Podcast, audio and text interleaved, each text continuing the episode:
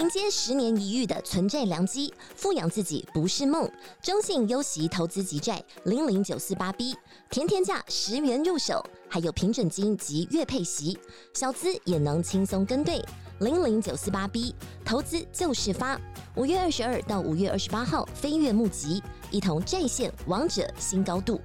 投资一定有风险，基金投资有赚有赔，申购前应详阅公开说明书。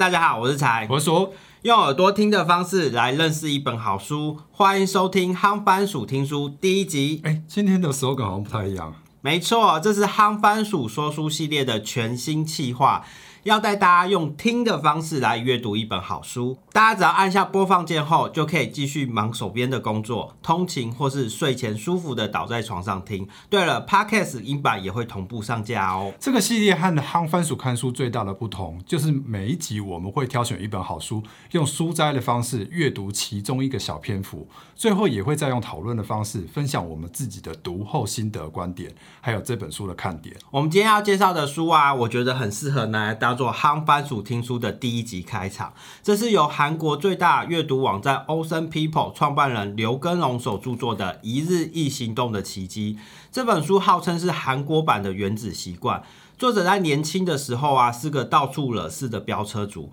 不止课业成绩不理想，还时常进出警察局。只要他进入军营啊，遇到了一个和他完全不同世界的名校生，发现自己除了年纪和对方相同啊，其他各方面自己都不如他，因此产生了强烈的自卑感，开始想要做出一些改变。于是他问了对方啊，要怎么样才能变成一个优秀的人？对方回答他，想要自我启发，就要多看书。所以作者开始在书里面寻找改变的答案，从一天规定自己勉强读十页书，到一年可以读完五百二十本书，最后还透过阅读彻底翻转了自己的人生。而这个巨大的变化，更让他发现，每天其实只要一点小小的行动，持之以恒的去实践，就能实现自己想要的未来。我们今天就来分享作者在第四章“一日一行动，培养好习惯”里面写到有助实践的阅读法。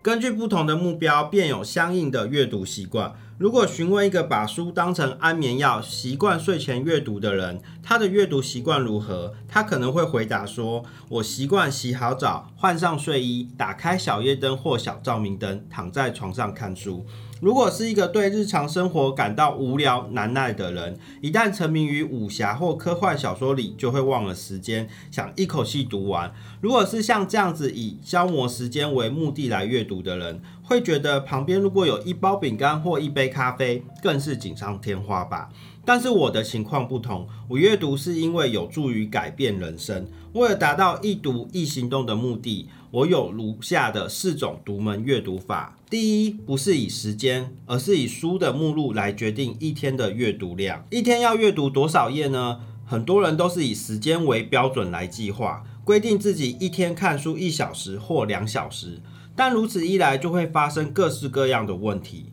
往往会出现想赶紧将阅读从一天例行公事里解决掉的倾向，那就会变成以解决一本书为目标，书的内容则摆在其次。每本书都有各自的走向，而完整呈现这个脉络的就是目录。目录是指南针，告诉我们内容读到哪里要告一段落。无视目录的存在，走向就会在中途啪的中断。这个问题在次日阅读时会变得更加明显。当今天想从昨天读到的地方开始接下去继续阅读，因为不是从下一个段落，而是从段落的中间开始读起，很难立即掌握内容的脉络，必须重新阅读上下文才能掌握内容，说不定还得从该页第一行或该章开头部分重新读起。很多人书读了是读了，却没人在心中留下印象。我也犯过类似的错误，为了将这样的错误降到最低。就必须养成以内容、以目录为中心的阅读习惯。第二，以立体的方式阅读。如果不想囫囵吞枣的读完一本书，就必须最大限度的活用五感。也就是说，不只用眼睛读书，还要用手一起读。在书上画线是最基本的，还可以在重点处上色，也别忘了在书的空白处笔记。用手阅读就得有笔。画线、重点上色、在空白处笔记，这三种情况都必须用到笔。配合不同的用途，准备好合适的笔，还能享受在文具世界中寻宝的乐趣。用各种不同颜色的荧光笔上色，用较粗的笔画线，感受笔尖的触感之际，也写下自己的想法，将单调的阅读改变成多样化的活动来进行。我个人比较偏向画线，画线对集中精神阅读有很大的帮助，就像进出作者的大脑一样。会拉近与书籍之间的距离，还能有种认真学习的感觉。至于颜色，我使用的种类很多，一点也不排斥书页变得花花绿绿的。看到想记住或想抄下来的内容，如果能用荧光笔上色的话，以后只要读取该部分就能做出重点摘要，而且上色在视觉上也深具提醒的效果。红色是难以理解的部分。蓝色是拍案叫绝的部分，像这样加以区分使用，效果便更加显著了。在空白处做笔记是一个重要的过程，就是在页边的空白处写下自己的想法。阅读时往往会出现疑问或有想法一闪而过，在空白处写笔记啊，就是抓住那些想法记录下来。在这个过程啊，也可以算是写书、写部落格等文章产出的准备阶段。有时候只是罗列断断续续的单词，大部分顶多就是一两个句子而已。即便如此，只要能挑出关键字写成完整的句子啊，就能有条理的带出自己的想法。写下阅读一本书的开始和结束日期，也是一个很好的方法。记录日期本身就给人读完一本书的满足感。我读书超过十五年。还发现，在空白处笔记的其他好处。当我重新翻开以前读过的书，写在空白处的笔记，对于确认过去那段时间里我的想法发生了什么变化，有很大的帮助。这不仅确认了我的成长，给了我更多的动力，也在看着笔记内容的同时，让我的想法有更进一步的发展。就像这样，阅读时不管是摘要、疑问还是创意，如果能好好利用书籍的空白处。将这些想法整理下来，就能完全吸收书籍中的情报与知识。第三，把书摆在桌子上。我不是书架派，即使是读完的书啊，也依然放在书桌上。以前一直努力的想把读过的书整整齐齐的摆放在书架上，但后来发现这并不是好习惯。把书整齐的放在书架上这个行为本身不是问题，但这本书却因此在我心里完全消失，这才是大问题。书要近在咫尺，才能让人不断的回想。并在如此回想的过程当中，将书的内容保存下来，成为长期记忆。如果书散放在各个角落，就会在不经意中一再看到该书的书名，不时想到该书的内容。如果没有余力把书再重读一次，至少也应该记住书名和作者吧。就算只记住书名和作者，日后在报章媒体，只要一看到那个名字，也能马上认出来。就会想看看那位作者又写了些什么，进而扩展学习领域或掌握情报。第四，读完书要写心得，就算简单一点也没关系，写阅读日记也可以。很多以阅读法为题材的书籍都建议读完书之后要写后记。有人说这是为了要将读过的书化为己有，也有人说这是确认自己理解程度的过程，还有人在这个基础上进一步超越书籍本身，表示这是一个打造自己作品的过程。读后心得显然与体现有关，所以长度不拘，甚至不必为了阅读日记特意做笔记。如果有日记本，简单写在日记本也是不错。再强调一次，每天读一本书不是一种爱好，如果你想留下些什么，就需要有合适的原则。我觉得作者提到第二点啊，用立体的方式来阅读啊，让我想到以前我在准备那个差大转学考时候的读书的方式。嗯，因为我原本是工科嘛，机械科算是理工科，然后转到。大众传播算是文组的，大众传播东西对我来讲是个很陌生的东西。那我的方法就像作者在里面提到，第一次的阅读啊，就把它当做是很快速的浏览，了解一整本书它所有的脉络是什么。在读一遍的时候，就会找到里面啊有哪些地方是重点，或者说是看不懂的地方，然后就会特别划线呐，然后甚至是贴便利贴，把一些这一这一整页的重点写在上面。那之后再翻页的时候，就看到说哦这一页的重点。是什么？先泛读再精读这个过程啊，比较像是准备考试，或者说他是念公本的这种书，你知道吗？就是说这种攻读本的这种，就就你考试要考这些东西。可是，一般我们在念这种，比如说社会科学啊，或是一些比较休闲的书啊，比较少会做到这么仔细，除非你觉得那本书真的非常非常的重要。哦才会才会说呃一读二读三读，然后先泛读再精读，然后再做笔记，再贴贴贴贴。例如说像跟着财数学 FQ 有必要这么小心 对，我觉得其他书应该 如果只是一个很简单的概念，大部分我都是读过一遍，然后会记几个重点哼。例如说我现在能马上能一想起来，比如说呃有钱人想的跟你不一样，我想到一个。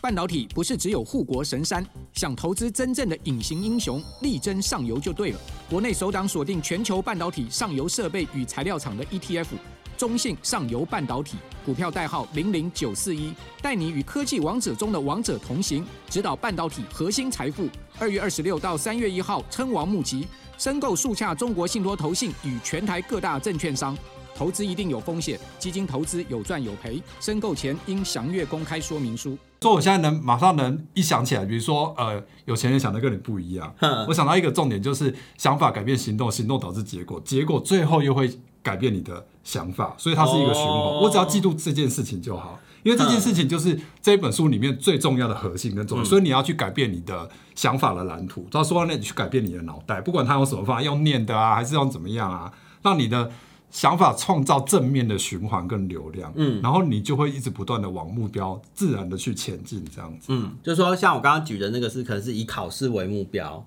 那你举的可能就是平常的阅读。那平常阅读可能就是比较重点是放在 output 的部分，就像刚刚做的第四点提到的，就是读完书之后要写心得。嗯，那其实他就透过自己的思考逻辑的方式，换一个方式把东西产出出来。那其实我觉得一本书看完之后啊，可以记得三个重点啊，就已经很了不起了。对对，所以会建议说，大家在读完书之后，不要说读完之后就把它丢掉了。嗯，那你丢掉，其实你就忘了，很容易就忘了刚刚里面到底讲了一些什么。那可以试着把书合起来，然后自己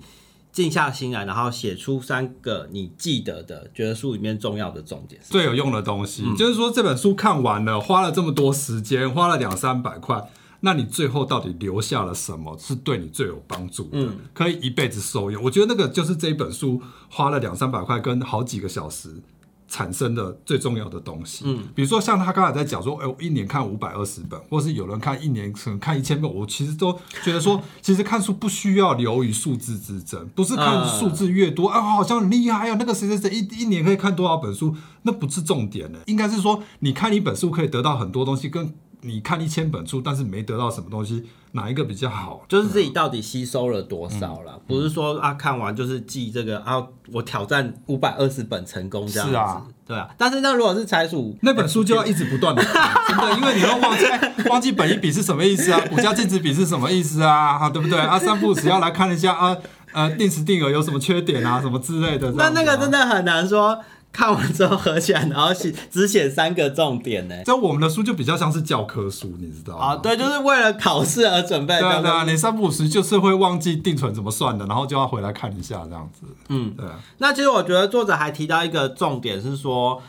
要透过自己可以接受的改变的一个程度，每天做一点点的行动，嗯时间久了就会有很大的改变。那我觉得很多时候我们会遇到一个问题是，大部分我们立了目标之后就想要一步登天，一开始想说啊，我要开始来做运动，然后就设定一个目标，就是说做一百下的伏地挺身。嗯，那其实这样会有一个问题，就是说你不只是可能会，因为你之前都没有运动，所以有可能会不小心受伤，一下子做太多了。嗯然后第二个是说，因为它太难去持之以恒的去做它，所以一下就很容易想放弃。对，很容易就半途而废了。所以作者是说，最好是按照自己的节奏跟步调来来去做调整。例如说，我改成一天我只要其实做五下就好了，然后再慢慢的、慢慢的加上去。嗯，它其实就是原子习惯的概念啦，每天累积一点点、一点点，每天的累积一点点的进步，都是根据前一天的基础再往上做进步，嗯所以它就有一个复利的概念，一直不断的往上加成，所以后面的力量累积的力量就会变得越来来越越大这样子的。嗯所以它其实就是时间的复利啊，不只是用在投资上面呢、其实用在这种习惯的建立上面，其实也是蛮有效果的。刚才讲到这个健身这个部分呢，其实有很多我们平常自己在健身房里面观察啊、我很喜欢在健身房里面 观察别人的行为，就是很多人喜欢做很重，然后在那边用很多下，然后这边呃硬操这样子啊嗯。我发现其实我自己我自己健身到后来啊，在做运动的时候，我发现你做十下。把它做的很彻底，然后把肌肉刺激的很深，绝对会比你做一百下，然后每一下都随便乱做，然后姿势都不对来的有效、欸。就我我后来会变得是说，我宁愿每一下都慢慢做，做到位，然后把肌肉的伸展啊，刺激到最大的强度。这样的效果会来的你，哎，做做一次做几十下、几百下，然后做的很快，好像看起来很厉害，这样效果来的好、欸。其实这就跟刚刚讲的原理是一样啊，啊就跟读书一样，你是要一年读一千多本，还是说要把每一本都好好的读完，然后了解记得里面的内容，然后甚至可以把这些书里面记下来内容实践在你的生活里面，去改变你的生活。要带走一点东西啊、对对对对不要浪费时间，不要流于，就像你刚刚讲，就是数字上面的计算。对啊，其实我看完这一本书之后，我觉得这本书比较像是《原子习惯》的实践版，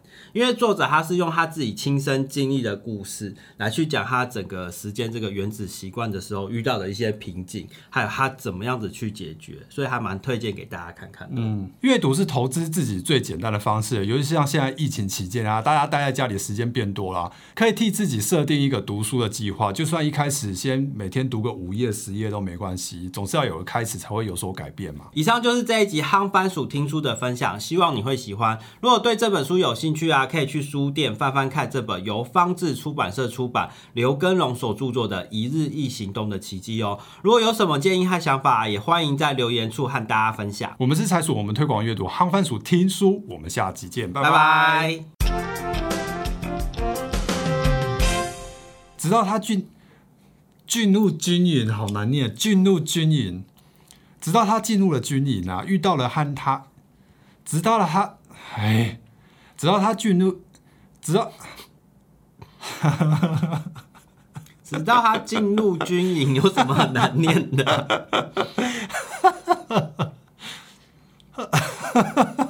等一下，等一下，直到他，直到他进入，直到他进入了军营啊！干嘛啦？再次等一下，